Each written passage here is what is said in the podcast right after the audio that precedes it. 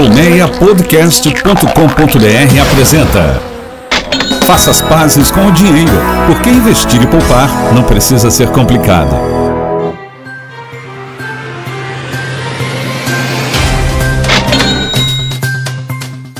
Salve saúde, bem-vindo e bem-vinda.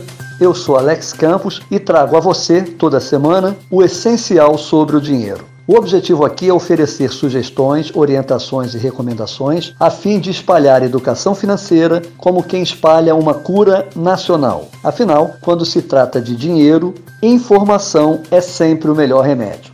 Lembrando que você pode ouvir esse e outros conteúdos do Colmeia Podcast no seu aplicativo preferido, seja no iPhone, seja no Android. Há várias opções como o novo Google Podcast. É só clicar e assinar tudo de graça. Se você usa o iPhone, faça também sua avaliação. Isso ajuda outras pessoas a encontrar o nosso podcast. A seguir, ouça, pense e compartilhe.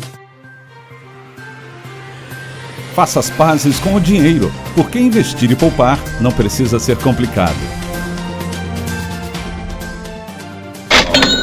Vamos falar sobre crenças, superstições, ignorâncias e outras dificuldades em relação ao dinheiro. Por causa de uma série de combinações envolvendo equívocos pessoais, históricos e conjunturais, ainda predominam por aí crenças, superstições e ignorâncias que acabam saindo caro na conta, no bolso e nos orçamentos domésticos. No caso dos juros, por exemplo, um dos princípios que regem o impulso dos brasileiros, mesmo lidando com compras a prazos e taxas a rodo, é se dá para pagar as parcelas.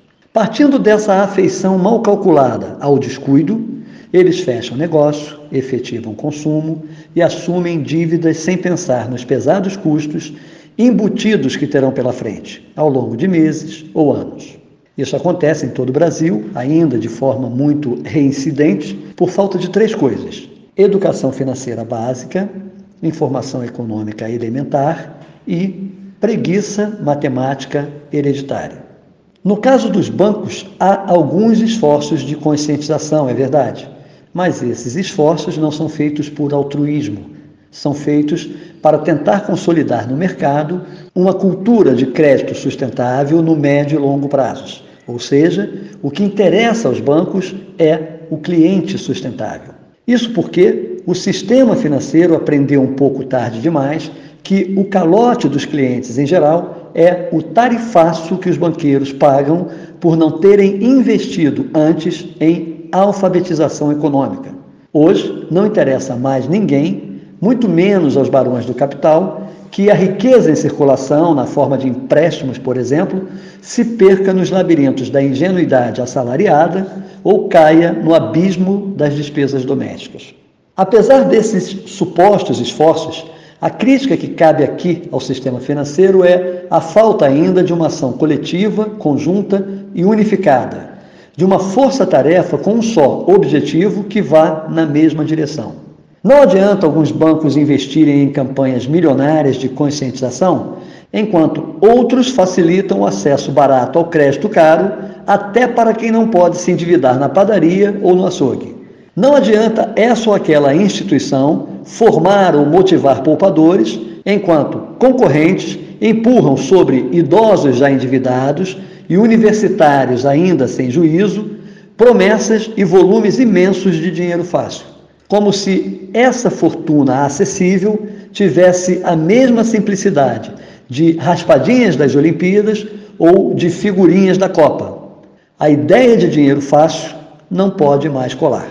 Por isso, eu acho interessante e corajosa aquela campanha que o Santander decidiu espalhar na mídia impressa, online e eletrônica. Aquela que diz assim: abre aspas, avisa aos bancos, parem de chamar de especial o crédito mais caro do mercado. Vocês não vão fazer o cliente se sentir especial com isso. Fecha aspas. Antes tarde do que nunca, mas é bem desse jeito que o Santander está comprando uma briga de cachorros grandes, touros loucos e leões insaciáveis. A versão brasileira da instituição, de origem espanhola, convida ou desafia toda a concorrência a não mais chamar o cheque especial de especial. Isso por causa de mudanças em vigor desde 1 de julho, Mudanças adotadas, é verdade, pela autorregulamentação do próprio sistema financeiro. Fato é que a peça publicitária do Santander inaugurou na mídia o novíssimo marketing do sincericídio monetário, um belíssimo serviço de boa-fé, ainda que retardatária. A campanha é uma confissão pública de que, em troca de um status impalpável inexistente, o cliente até topa se vender barato, pagando juros caros. Nenhum problema se muitas vezes o cliente não fosse induzido a acreditar que ele é especial, mesmo sendo parte de uma ralé de endividados. Ainda que tardio, o mérito do Santander está em vir a público rasgar o código de ética do fechado clube da usura e promover lá dentro uma dissidência bem-vinda à reflexão aqui fora. Vale insistir e repetir que o sistema bancário brasileiro carece de uma ação urgente, unificada, coletiva e conjunta. Precisa de uma força-tarefa com um só objetivo que vá na mesma direção. Um, investir mais em alfabetização econômica e educação financeira.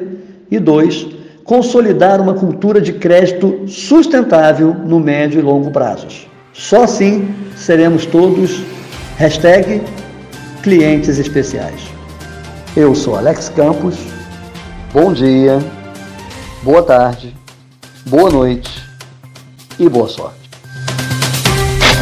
Faça as pazes com o dinheiro, porque investir e poupar não precisa ser complicado. Colmeia Podcast, o rádio do seu tempo.